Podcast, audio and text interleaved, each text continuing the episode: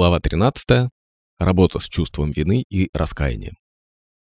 Пожилой бизнесмен, 78 лет. Назовем его мистер Смит.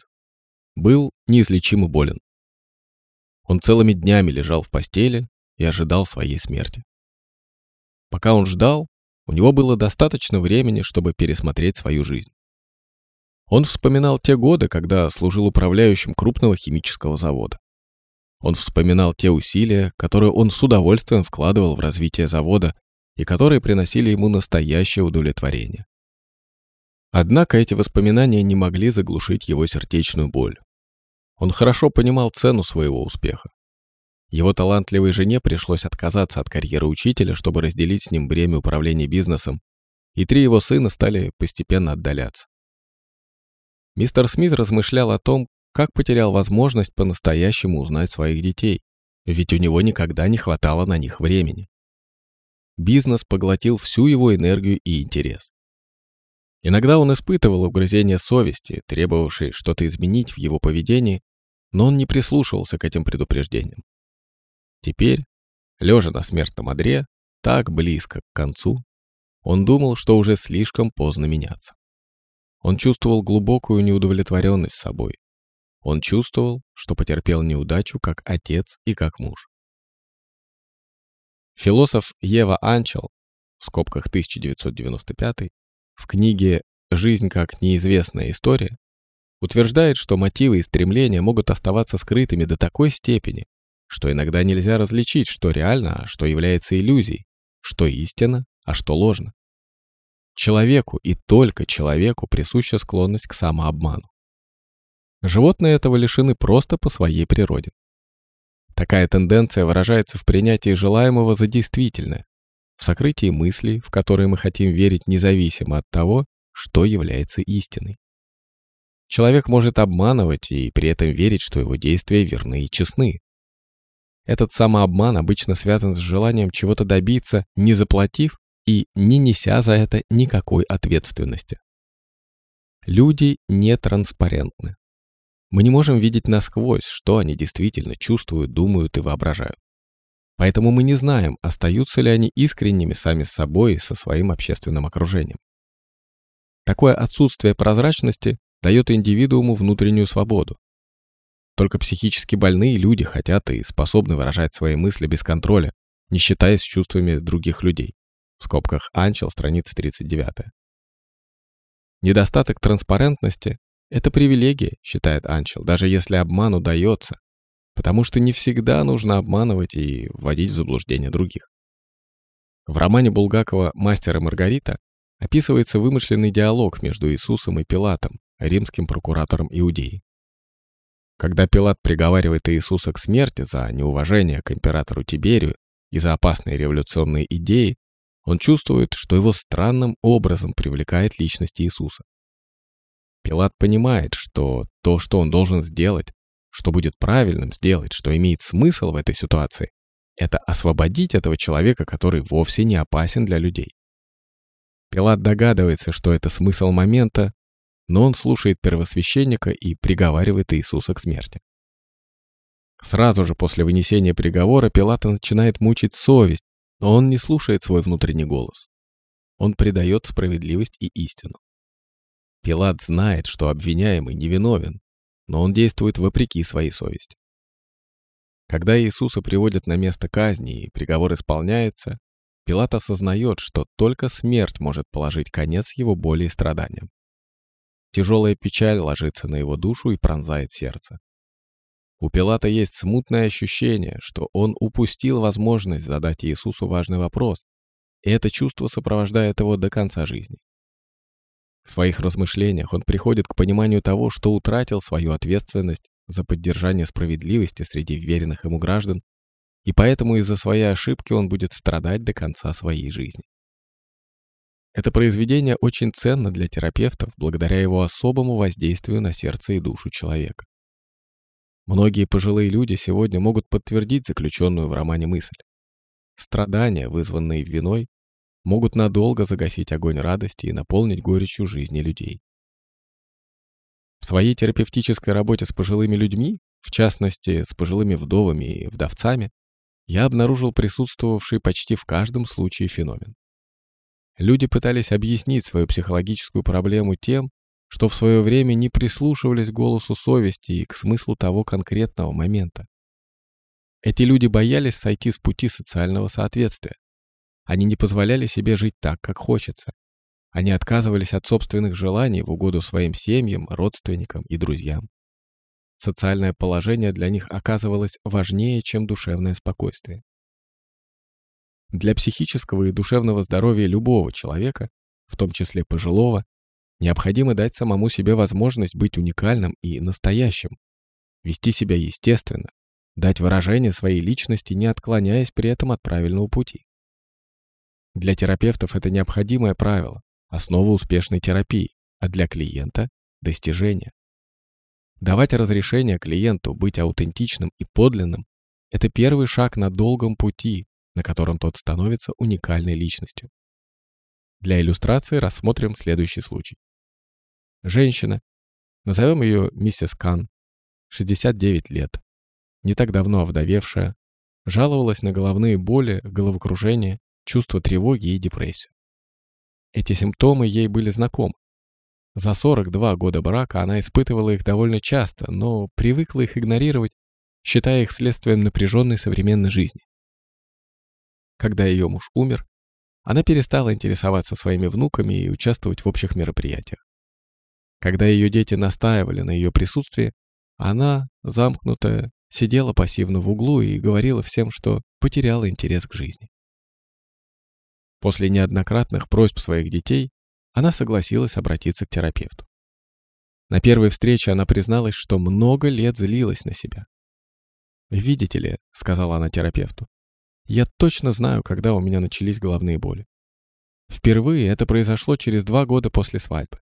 В то время мы жили в большом городе, где у меня была хорошая работа и много друзей, и мне все нравилось. Я мечтала стать актрисой в местном театре. Но муж уговорил меня переехать в маленький городок поближе к его друзьям. У него тоже были амбиции. Он хотел сделать политическую карьеру и считал, что в небольшом городе он сможет быстрее и легче добиться успеха.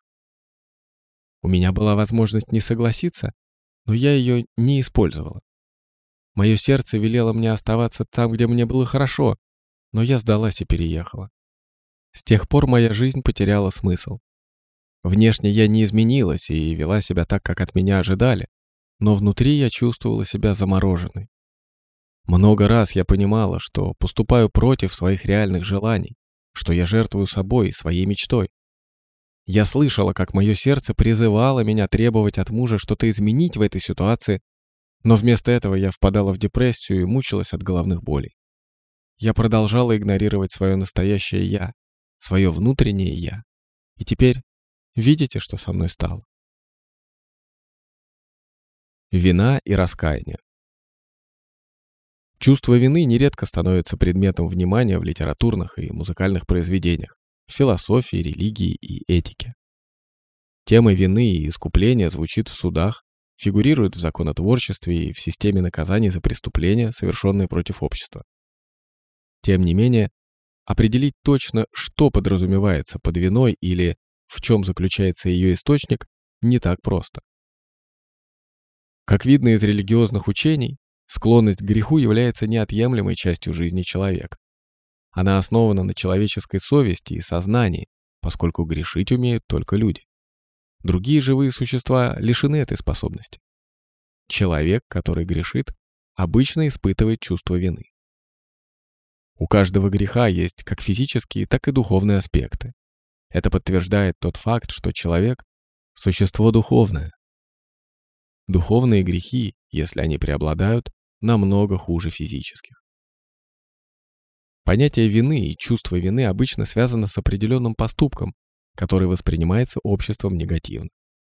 Когда человек понимает, что то, что он совершил, запрещено или не одобряется, как в библейской истории о яблоке с дерева жизни или истории убийства Авеля его братом Каином, тогда он чувствует себя виноватым. У человека всегда есть возможность поступить правильно. Скверный поступок, намеренный или по ошибке, пробуждает чувство вины. И независимо от того, какой мы путь выбрали, праведный или преступный, мы не можем избежать ответственности, сопровождающей наш выбор. Встав на неверную дорогу, мы наказываемся чувством вины, которое иногда бывает тяжело вынести. Это чувство может быть настолько интенсивным, что, как в романе Толстого Анна Каренина, доводит оступившегося человека до самоубийства.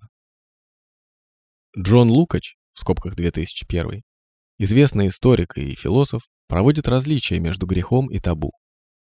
Грех как явление зависит от социальных отношений. Его нельзя стереть из сознания. Когда мы грешим, мы знаем, что согрешили, но не обязательно чувствуем себя виноватыми. Однако рано или поздно совершенный грех заставляет нас сожалеть о содеянном и даже чувствовать ответственность за проступок. Это чувство мы называем чувством вины. С другой стороны, табу является сильным социальным запретом на слова, объекты, действия, обсуждения или людей, которые в определенной группе, в той или иной культуре или обществе считаются нежелательными или оскорбительными. Зигмунд Фрейд в своей книге «Тотем и табу» проследил происхождение у дикарей табу мертвецов, страха присутствия или возвращения духа покойника. Этот страх породил различные церемонии, целью которых было держать дух на расстоянии. Фрейд показал существующее сходство между табу-ограничениями и неврозами навязчивости, которые указывают на психологическое условие, преобладающее в бессознательном. По мнению Фрейда, существует два фундаментальных табу – инцест и отцеубийство. В скобках Фрейд, страницы 26-30. Поскольку Фрейд проложил путь к современной психологии и психотерапии, то тема вины и чувство вины, как и другие сферы человеческого поведения, должна начинаться с его отношения к этим понятиям. Для объяснения понятия совести Фрейд придумал термин суперэго. Этот психологический механизм представлял собой моральные требования, предъявляемые обществом к своим членам. Он воспринимался как фигура отца, диктующая индивидууму правила поведения в соответствии с религиозными и общественными требованиями. Согласно теории Фрейда, пренебрежение правилами и требованиями общества вызывает чувство вины. Его концепция суперэго была основана на мифологической фигуре Эдипа. Чувство вины рождается из психологического комплекса, связанного с этим персонажем. Эдипов комплекс основан на известном древнегреческом мифе о царе, которому была напророчена страшная судьба. Он должен был убить своего отца и жениться на своей матери. Эдип пытается избежать этой жестокой участи, но ему не удается. Он невольно совершает эти ужасные преступления и в наказание лишает себя зрения. Его мать возражает против расследования ее сына, мужа и настаивает на том, что многие мужчины мечтают о сексуальных отношениях со своими матерями, однако нет необходимости придавать сновидениям большое значение. Фрейд во введении в психоанализ пишет, «Мы не считаем сновидения маловажными, и меньше всего типичные сновидения, такие, которые снятся многим людям, и не сомневаемся, что упомянутое Иокастой, в скобках матерью Эдипа, сновидение тесно связано со странным и страшным содержанием сказания. В скобках страница 270. Это суровое суперэго диктует эго свои правила поведения независимо от давления, которые приходят от ид, побуждений и инстинктов, и от внешнего мира, подразумевающего общество. Когда эти правила не выполняются, тогда суперэго наказывает индивидуума чувством неполноценности и вины. Не все ведущие психологи Венской школы психологии согласились с отношением Фрейда к задаче суперэго и с его делением человеческой души на три части, в которых только одна часть контролирует нравственность и поступки человека, неодобряемые обществом. Альфред Адлер, в скобках 1994, полагал, что образ жизни человека может быть правильным и не очень, но нет необходимости связывать его с чувством вины. Мы рождаемся неспособными решить все проблемы, которые приносит нам жизнь, считал Адлер. И наша задача – развить социально ответственный образ жизни, взять на себя ответственность за наши неудачи. Карл Густав Юнг воздержался от разговоров о чувстве вины. Он строил свой подход к понятию вины в основном на понятии коллективного бессознательного, живущего в человеческой душе, в котором вина, как это описано в Библии, всегда связано с первородным грехом мужчины и женщины. этот грех связан с притеснением со стороны суперэго сексуального влечения ид.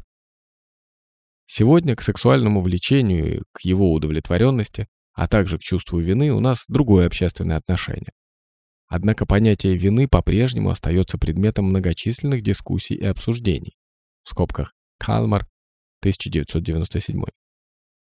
Если во времена Фрейда, в викторианскую эпоху, многие люди испытывали вину из-за запрещенной тогда свободы выражения своего сексуального влечения, то теперь наоборот. Сегодня подавление этих побуждений и влечений является источником чувства вины. Вина, связанная с пятой заповедью. Пятая заповедь Ветхого Завета учит, что человек должен чтить своих отца и мать. Заповеди с 6 по 10 касаются в основном того, что запрещено в поведении человека согласно еврейской и общей этике. Пятая заповедь – единственная заповедь в Библии, обещающая награду за ее исполнение в виде долгой жизни на этой земле, что, возможно, подчеркивает нелегкий характер такого почитания и заботы о престарелых родителях. У этой заботы есть как физические, так и эмоциональные аспекты. При уходе за пожилыми родителями, когда они заболевают и особенно, когда их приходится помещать в казенное учреждение, редко удается избежать чувства вины. Оно усиливается, когда ожидания, как со стороны родителей, так и со стороны взрослых детей, не могут быть выполнены. Вину могут чувствовать и не участвующие в полной мере в общей заботе о престарелых родителях братья и сестры того, кто выполняет функцию сиделки. В отношениях между родителями и взрослыми детьми много трудных моментов, способных вызвать чувство вины. Новое распределение ролей и зависимое положение, которое не принимается либо родителем, либо взрослым ребенком.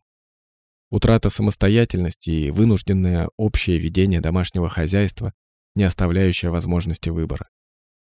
Для взрослых детей источником вины становится необходимость отдавать свое время и внимание работе, карьере и собственным детям. Многие женщины средних лет ждут с нетерпением радости пустого гнезда, когда они освобождаются от родительских функций и наступает время для реализации личных желаний и целей только для того, чтобы оказаться обремененным новыми обязанностями по уходу за собственными родителями. И тогда они сетуют на судьбу, которая заставляет их отложить или полностью отказаться от своей мечты. Профессиональная литература в области геронтологии предлагает множество исследований, посвященных отношениям между пожилыми родителями и их взрослыми детьми в экономически развитом мире. В скобках Олсон, 1994. Автор работы «Сын пожилых родителей. Кризисный этап жизненного цикла семьи» Волков, в скобках 1992, рассматривает множество случаев, иллюстрирующих кризис в отношениях между пожилыми родителями и их взрослыми детьми в израильских семьях. Его книга описывает ситуации, в которых пожилым родителям не удается избежать дома престарелых. Как подтверждает профессиональная литература по геронтологии, уход за старыми, слабыми, больными и умственно неполноценными людьми осуществляют не только члены их семей. Система общественных организаций и всевозможных служб, как в частном порядке, так и на государственном уровне, обеспечивает разные виды обслуживания пожилых людей и их семей в зависимости от их потребностей. Всем известна истина, что пожилые люди в целом предпочитают как можно дольше жить самостоятельно в своих микрорайонах, в своих домах или квартирах. То же самое относится и к их взрослым детям, которые оказывают помощь своим родителям непосредственно в их доме. Они как можно дольше сопротивляются искушению переводить стариков в интернат или в дом престарелых. Они рассматривают эти учреждения как самое последнее средство, самое нежелательное решение. Многие исследователи в области геронтологии подтверждают, что большинство стариков попадают в социальное заведение только тогда, когда их основной опекун заболевает или исчерпывает себя. И даже тогда они рассматривают эту ситуацию как одно из самых печальных событий своей жизни. В скобках Олсен, 1994. Вот пример. Женщина, назовем ее миссис Браун, 80 лет, почувствовала резкое ухудшение здоровья. Она не могла вспомнить, когда в последний раз принимала свои лекарства от высокого давления. Несколько раз после приготовления пищи она оставляла открытым газ. Порой она теряла равновесие и падала, и ее поднимали на улице рядом с домом. На ее теле появились черные и синие синяки от ударов о мебель в квартире.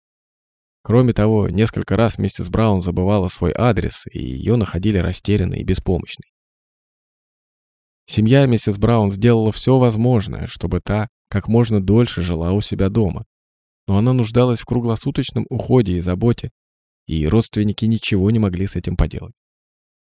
Вся эта ситуация вызвала много противоречивых чувств у ее детей. С одной стороны, они понимали необходимость поместить миссис Браун в дом престарелых, где она могла бы получить надлежащий уход.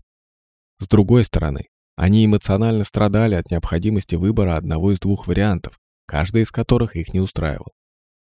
Волков, в скобках 1992, писал, что дочь, которая, как правило, бывает основной сиделкой, страдает больше других членов семьи, поскольку сама разрывается между личными и семейными потребностями и потребностями родителей. Волков подчеркивает, что эмоциональная поддержка, в которой нуждается такой человек, не менее важна, чем конкретная профессиональная помощь семье. В скобках страницы 74. В этой ситуации невозможно избежать чувства вины, возникающего из необходимости отправить пожилого родителя в социальное учреждение. Но и у родителя тоже может быть чувство вины. Оно выражается в заявлении, цитата, «Я не хочу быть обузой для своих детей». Многие страдающие и расстроенные родители приводят известную поговорку. Один родитель может заботиться о десяти детях, а десять детей не смогут позаботиться об одном родителе. В профессиональной литературе в области геронтологии мало уделяется внимания чувству вины пожилых родителей по отношению к своему потомству. В ней в основном рассматриваются противоположные ситуации, подобные той, что описано выше. Художественная литература, наоборот, нередко обращается к теме переживаний и сожалений старых родителей. Подобная ситуация описывается в книге «Тамару» в скобках 1997 «Следовать за своим сердцем», в которой героиня, пожилая итальянка, считая, что ее дни подходят к концу, пишет длинное письмо своей внучке. Это письмо признания и оценка своей жизни. Когда-то эта женщина призналась своей дочери, что мужчина, которого та считала своим отцом, не родной ей. Дочь умчалась на машине и погибла в аварии. В скобках страница 68. Женщина после этой трагедии вырастила внучку. Бабушка чувствует себя виноватой за то, что никогда не рассказывала внучке, как на самом деле произошла авария. В письме она рассказывает о нелегкой жизни и страданиях, выпавших на ее долю. В детстве она была умным и любопытным ребенком, но в то время такие качества не приветствовались обществом. Бабушка надеется, что потери, которые она пережила за свою долгую жизнь, помогут внучке выработать здоровый подход к жизни. Она дает своей внучке следующий совет. Когда перед тобой окажется несколько дорог, и ты не будешь знать, по какой пойти, не спеши выбирать наугад и случайно. Присядь и подожди. Сиди тихо и слушай голос своего сердца. И когда он заговорит с тобой, встань и иди туда, куда он приведет тебя. В скобках Тамаро, страница 65.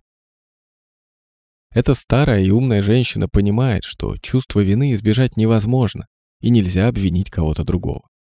Она понимает, что нужно мужественно принимать свою вину и нести ответственность за свои ошибки. А единственный способ справиться с виной – это продолжать жить и двигаться вперед. Бабушка хочет помочь внучке не повторять ошибок, которые она совершила в молодости. Отношение к вине – логотерапии. Логотерапия вложила немало усилий в попытку приблизиться к понятию вины с другого, нового ракурса. Франкл предложил термин «трагическая триада», одна из составляющих которой – это вина. Страдание и смерть – две другие составляющие. Франкл утверждал, что для того, чтобы находить в жизни смысл, нужно успешно справляться с каждой частью этой триады, поскольку в каждой из них есть для этого свои возможности. Тема вины занимает в логотерапии центральную роль.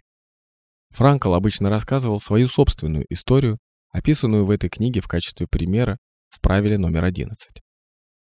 Урок, извлеченный из этой драматической и правдивой истории, был таков. Если бы Франкл решил поехать в Америку вместо того, чтобы остаться со своими престарелыми родителями, он, скорее всего, наказал бы себя угрызениями совести за то, что бросил их на произвол судьбы. В конечном счете, побег от ответственности всегда приводит к неврозу или к жизни без смысла. Логотерапия характеризует такую жизнь, как жизнь в экзистенциальном вакууме. Франкл рассматривал вину, связанную со страданием и смертью, как явление, с которым в своей жизни столкнется каждый. Тем не менее, он не придавал понятию вины того же значения, что двум другим составляющим трагической триады. Он лишь говорил, что смысл можно открыть даже в чувстве вины, превратив ее для человека в возможность измениться, стать лучше. «Экзистенциальная вина заложена в человеческой душе», — говорил Франкл, и приводил слова философа Шеллера, считавшего, что человек имеет право быть виноватым и быть наказанным. Цитата. «Когда мы пытаемся свести на нет его вину, видя его жертвой обстоятельств, мы отнимаем его достоинство как человек. Я бы сказал, что это одна из привилегий человека – чувствовать себя виноватым. Но верно и то, что на его ответственности лежит также преодоление вины. В скобках Франкл, 1982, страница 58. Логотерапия различает три вида вины – реальную, невротическую и наэтическую. Реальная вина исходит из реального события, из какого-то действия, которое в основе своей было неправильным. Это вина по заказу. Существует вина, которую чувствуют из-за того, что что-то обязательное не было сделано. Это вина за бездействие. Например, отсутствие внимания к нуждам старых и слабых родителей, недостаточное обеспечение их безопасности, в том случае, когда пожилой человек получает травму и испытывает боль, тогда тот, кто не предотвратил несчастный случай, чувствует раскаяние и вину. Невротическую вину испытывает человек, который на самом деле не совершил проступка, а только намеревался. Самый драматический пример невротического чувства вины мы встречаем в пьесе Шекспира «Макбет». Намерение или желание совершить дурной поступок имеет в человеческой душе глубокие корни. Леди Макбет жаждет стать королевой Шотландии. Эта страстная мечта заставляет ее желать смерти короля Дункана. Леди Макбет удается убедить своего мужа совершить ужасное преступление, убить Дункана и обвинить в этом слуг. Когда план леди Макбет удается, и она становится королевой, на нее нападают страшные муки совести. У нее развивается бессонница, она одержима и безрезультатно моет руки, чтобы избавиться от воображаемой на них крови. По аналогии с этой историей, в случае, если сын или дочь мысленно желает смерти своему престарелому и больному родителю, и тот внезапно умирает по естественным причинам, то человек начинает чувствовать себя виноватым в его смерти. Это чувство вины не имеет реальной основы, но человек не может от него избавиться. И нередко человек проводит остаток своей жизни, мучаясь мыслями о том, что он стал причиной трагедии. Но этическая или экзистенциальная и духовная вина отличается от двух других. Она влияет на наше внутреннее состояние, вызывая растерянность, дискомфорт, неудовлетворенность собой и ощущение какого-то непорядка, который нужно исправить. Человек будет находиться во власти изводящих его мыслей до тех пор, пока не начнет что-то предпринимать, чтобы избавиться от неприятного ощущения. Но иногда люди подавляют или игнорируют внутреннее предупреждение, что приводит к невротической вине или депрессии. В самой тяжелой форме отсутствие ответа на жизненные требования приводит к полной потере интереса к жизни. Человек становится циничным или впадает в неконтролируемый гнев и ярость. Однако, когда человек понимает причину чувства вины, когда он борется с ней, когда берет на себя ответственность и вкладывает в свои действия свою психическую энергию, Тогда человек обретает душевное спокойствие и удовлетворение, а также ощущение свободы и благополучия. В скобках Стерник, 1984, страница 47. Что такое экзистенциальная вина и как с ней справиться согласно логотерапии? Франкл предложил термин «экзистенциальная фрустрация» и определил его как состояние, в основе которого лежит ощущение бессмысленности жизни. Стерник, в скобках 1984, заявил, что экзистенциальная вина настолько отличается от реальной вины и невротической вины, что было бы лучше вовсе не применять по отношению к этому внутреннему состоянию термин «вина». Это не то, что мы называем виной с судебной или религиозной точки зрения. Это смутное, неопределенное ощущение какой-то дисгармонии и непорядка. Но эта неопределенность требует внимания. В скобках страница 47. Франкл и Стерник утверждают, что мы должны научиться отвечать требованиям жизни в меру своих возможностей, поскольку от этого зависит наше благополучие и здоровье. Наше счастье связано с ответственностью, которую мы несем по отношению к требованиям жизни. Человек, не реагирующий на эти требования, расплачивается мучениями совести. Преодоление чувства вины необходимо в случаях реальной и невротической вины, считает Франкл. Что касается вины экзистенциальной, по мнению Стерник, мы можем относиться к ней иначе, поскольку она работает в наших душах для определенной цели или задачи. Нам нужно не преодолевать ее, а научиться с ней жить. Лукас, в скобках 1986-б, разделяет понятие вины на два ее вида. Оправданное чувство вины и неоправданное. Мы должны быть уверены, что чувство вины вызваны реальными, а не воображаемыми причинами, как в случае с невротической виной. Если чувство вины вытекает из совершенной ошибки, оправданная вина, в терапию нужно включить объяснение ошибки. Терапевт должен обратить внимание клиента на его нежелание или недостаток воли взять на себя ответственность за результаты действия. Когда чувство вины не оправдано, психотерапевт может помочь клиенту избавиться от него, превратив его в нечто нелепое, либо вообще проигнорировав его. Такой подход иллюстрирует следующий случай. Мужчина, 85 лет. Назовем его Яков. Бывший профессор известного университета, последние два года жизни страдал от неизлечимой болезни. Когда он лежал в постели не в состоянии читать или смотреть телевизор, у него было много времени подумать о своей семье, об успехах и неудачах своих детей и жены и о своих отношениях с ними. У Якова было трое взрослых сыновей. Двое из них пошли по стопам отца и стали уважаемыми людьми в научном мире. Третий сын отказался от этого. Он сказал, что свободен принимать свои собственные решения в жизни и, несмотря на своего отца, стал механиком, чем опозорил, как считал отец, всю семью. Такой выбор сына разозлил и расстроил Якова. Между ними каждый раз, когда сын приезжал в родительский дом, разгорались громкие споры и ссоры, пока однажды Яков, который в то же время уже заболел, не сказал своему сыну, что лишит его наследства. С того дня сын больше не приезжал. Лежа на смертном одре, Яков мучился мыслями об опрометчивости своего поступка и о той форме, в которой он сказал сыну о наследстве. Яков посоветовался с терапевтом, как восстановить отношения с сыном. Терапевт предложил ему выразить искреннее сожаление и исправить свое решение. Однако у Якова не хватило смелости последовать этому совету. Он не сделал ничего, что могло бы смягчить его мучение и воздать должное сыну.